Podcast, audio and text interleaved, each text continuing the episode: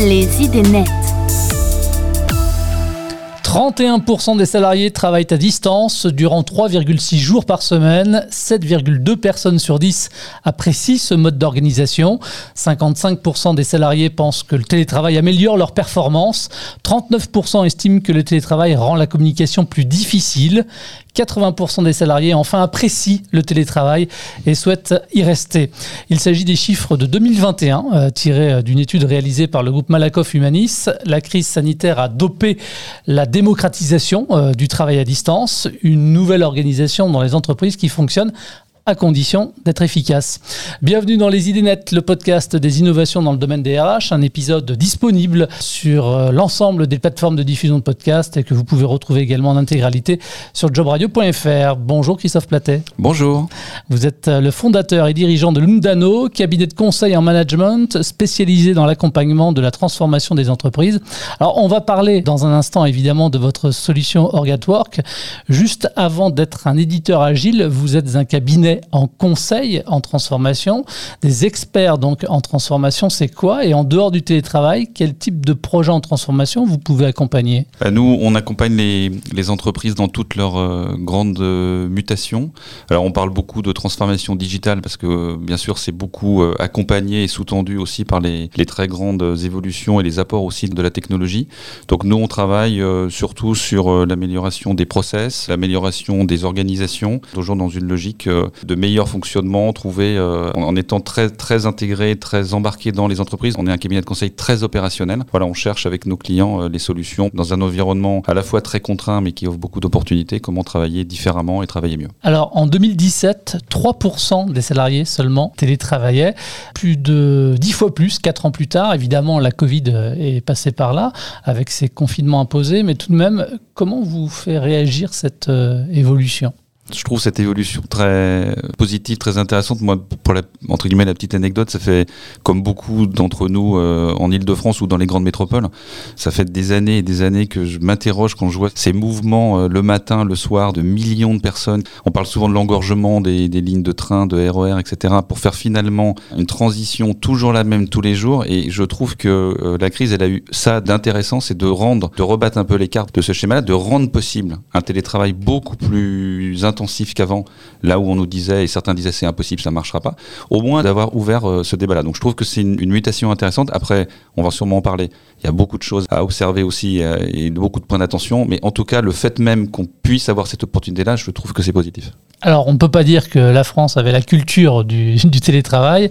Est-ce que vous pariez sur le fait que cette nouvelle organisation va s'imposer définitivement, y compris après la crise? C'est une bonne question. Et euh, je vous avoue franchement, euh, difficile d'y répondre. Je pense qu'il y a une tendance lourde. Et je fais partie de celles et ceux qui pensent qu'on ne reviendra pas en arrière. Mais c'est vrai qu'il euh, y a beaucoup de freins culturels hein, par rapport à d'autres pays qui sont partis euh, en tête sur ce sujet. Évidemment, les anglo-saxons ont toujours un petit peu, entre guillemets, d'avance, si on peut le dire comme ça, sur ce sujet. Je pense qu'il y a une tendance de fond. Je pense qu'il va quand même y avoir des ajustements pour de bonnes raisons, pour répondre notamment à toutes les objections, dont certaines parfaitement valables sur le télétravail. Donc je pense qu'on va arriver à un point d'équilibre. On va peut-être passer par un pic post-crise et puis on va arriver peut-être à quelque chose de plus équilibré dans la durée. Alors le télétravail doit être mis en place dans le cadre d'un accord collectif ou à défaut dans le cadre d'une charte élaborée par l'employeur après avis du comité social et économique s'il existe. C'est ce qui est indiqué dans la loi. Gérer cette nouvelle organisation, trouver le bon équilibre entre présentiel et distanciel pour les entreprises que vous accompagnez dans leur transformation.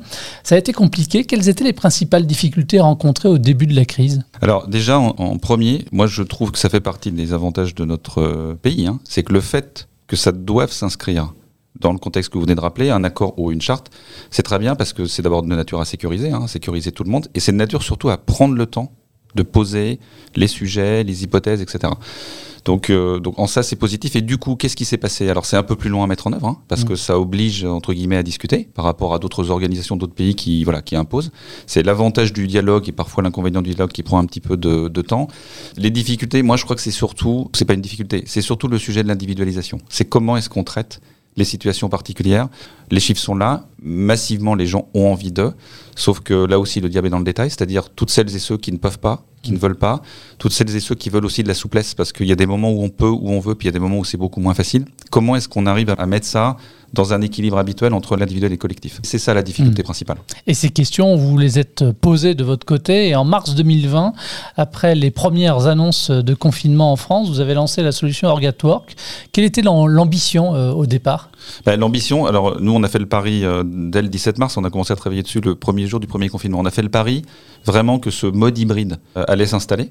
Et on a aussi fait le pari qu'il allait être encadré par des pratiques et que donc il fallait pouvoir assurer la déclinaison accompagner la déclinaison euh, de ces pratiques pour justement trouver un bon équilibre, avoir de la transparence, permettre de l'échange entre les collaborateurs et leurs managers. Voilà. Donc on l'a construit vraiment dans cette logique-là. On l'a pas du tout construit dans une logique euh, de crise. Hein. On était en pleine crise, mais on s'est projeté sur l'après-crise pour être justement dans la situation dans laquelle on est aujourd'hui, c'est-à-dire comment est-ce qu'on accompagne, ce qui est pour moi une révolution. Hein. Avant, on ne se souciait pas de savoir comment on organisait le télétravail. Il était mm. marginal. Là, il est au centre du jeu. Nous, on pense qu'il faut l'organiser. Certains disent non, non, euh, on laisse les gens venir quand ils veulent et ça va très bien marcher. Moi, j'ai un petit doute sur ce mode de fonctionnement. Donc, je pense qu'on est dans une culture où on a besoin de l'accompagner. Donc, nous, on a fait le pari qu'il fallait l'accompagner. Et donc, l'outil est vraiment euh, là pour euh, assurer, accompagner la déclinaison des accords télétravail. Alors, il y a l'ambition donc affichée dès le mois de mars 2020. Huit semaines plus tard, vous lanciez une première version de votre application. Vous n'avez pas perdu de temps. Agile. Voilà, on a fait. On a fait c'est un mot à la mode, ça. Ouais, alors voilà, c'est ça, exactement. Donc l'agile, petite très humoristique, il y a ceux qui en parlent et puis il y a ceux qui en font. Non, mais c'est vrai que c'est le mot à la, mode. On a, on a surtout cherché à être efficace. Hein, voilà, c'est l'avantage d'avoir une longue expérience de consultant, c'est que nous, on a accompagné beaucoup d'entreprises dans la mise en œuvre de systèmes qui parfois se passaient pas très bien. Donc le credo qui a été donné aux développeurs, c'est simple, simple, simple tout le temps. Dès que c'était un peu compliqué, on, on évacuait la fonctionnalité. Donc c'est vrai qu'on a réussi, grâce à grâce à tes équipes de dev, à aller très très vite. Grâce aussi un premier grand client qui est le groupe Transdev qui nous a fait confiance et qui avait envie de se lancer là-dedans. C'est vraiment une co-construction et effectivement une première version. Et puis après, bah, voilà, l'aventure euh, Évidemment. s'en est suivie.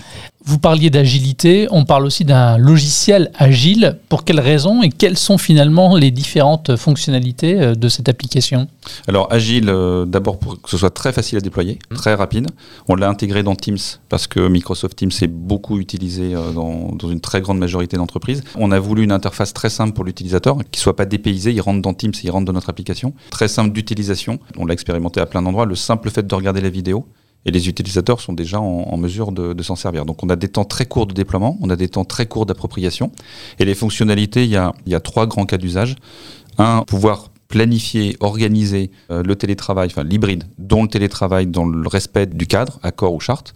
Deux, pouvoir partager l'information, c'est de savoir au niveau d'une équipe ou même de toute une organisation qui est en présentiel, qui est euh, en distanciel pour pouvoir euh, mieux organiser les réunions, mieux se rencontrer, etc. Et trois, l'optimisation des espaces, puisqu'il y a des entreprises qui revoient la configuration et donc de pouvoir euh, poursuivre le raisonnement et de dire bah, quand j'ai déclaré mon présentiel, je choisis un, emplacement mmh. et donc après je peux permettre à l'organisation de mieux gérer l'espace. Alors il s'agit d'un outil finalement accessible à l'ensemble des collaborateurs, qu'on soit simple collaborateur, manager ou qu'on fasse partie de la direction générale.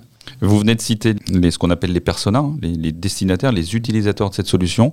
D'abord pour le collaborateur. Hein. C'est un nouveau besoin hein, d'organiser le présentiel et, le télétravail. ça, n'existait pas avant. Le manager, pour qui c'est compliqué. Un manager, on lui demande déjà beaucoup. Management à distance, oui. Voilà, on lui demande d'organiser son travail d'équipe. On lui demande de respecter l'accord de télétravail. On lui demande de, continuer à piloter ses équipes même à distance. Donc là, il a un outil pour pouvoir le, faire de façon euh, très simple.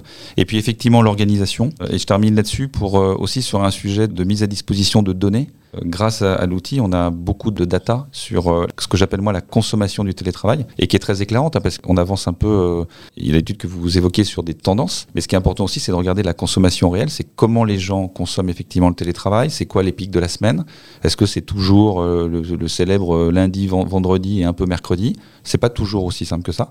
Et voilà. Et ça permet aussi à l'organisation avec ses représentants du personnel de pouvoir continuer le dialogue sur une amélioration de l'accord ou de la charte à la lecture de ce qui se passe vraiment euh, dans la vraie vie de, ce body hybride. Alors le télétravail dans les entreprises a évidemment impacté les organisations des entreprises elles-mêmes, notamment dans la gestion, euh, on l'a dit, hein, des emplois du temps, dans le management, dans la mesure des performances aussi, mais aussi dans la gestion des surfaces des locaux des entreprises.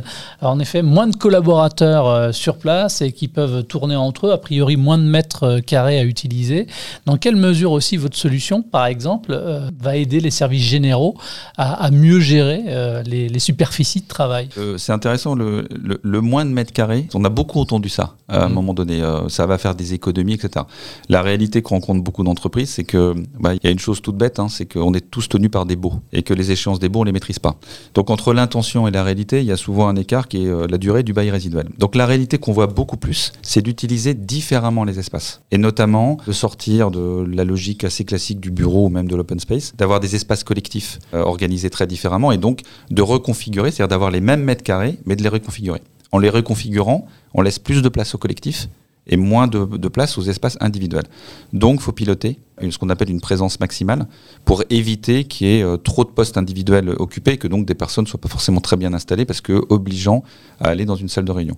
Donc, nous, ce qu'on permet, c'est au travers de la planification du télétravail, de pouvoir identifier les périodes où on risque d'avoir ce dépassement, de permettre aux services généraux de pouvoir euh, revenir vers les personnes en, voilà, en, retravaillant, en voyant avec elles euh, le meilleur moment selon leurs possibilités pour venir ou ne pas venir.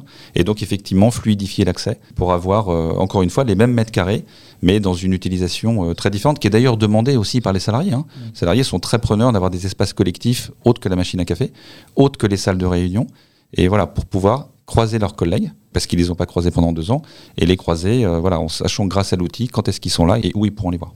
Il s'agit d'un logiciel en mode SaaS. Euh, les entreprises souscrivent un abonnement pour pouvoir profiter de la solution. C'est comme ça que ça marche? Oui, c'est le principe du SaaS, c'est-à-dire qu'elles n'ont concrètement pas grand chose à faire. Tout est pris en charge par nous au niveau installation, hébergement, maintenance. C'est ce qu'on appelle un abonnement. Donc effectivement, il y a une souscription à un abonnement mensuel euh, en fonction du nombre d'utilisateurs. Qui sont les clients aujourd'hui de votre solution? Alors on a des clients dans tous les secteurs parce que tous les secteurs sont éligibles. Euh, en tout cas, une partie de la population est éligible au télétravail dans tous les secteurs. Donc on a par exemple un grand acteur de la logistique qui s'appelle euh, Seva, qui est un, un, très gros opérateur de logistique. On pourrait se dire la logistique, on a des opérateurs de quai, on a des chauffeurs, on a des personnes dans les bateaux, etc. Ils sont pas du tout éligible. Bah, comme c'est un très grand groupe, il y a quand même 10% de son effectif qui est éligible au télétravail. Donc là, on est en train de les accompagner au niveau mondial, surtout leur, euh, leur bureau. Donc vraiment tout secteur, taille d'entreprise, on a des gros acteurs. J'ai parlé de Transdev, on démarre, euh, ça y est, euh, en production chez Sodexo. Et puis des comptes plus petits, mais, tout aussi intéressants dans leurs problématiques. Dans le secteur public, dans le secteur médical, on a vraiment tous les secteurs. voilà, dès lors qu'il y a un enjeu, une problématique d'organisation du hybride.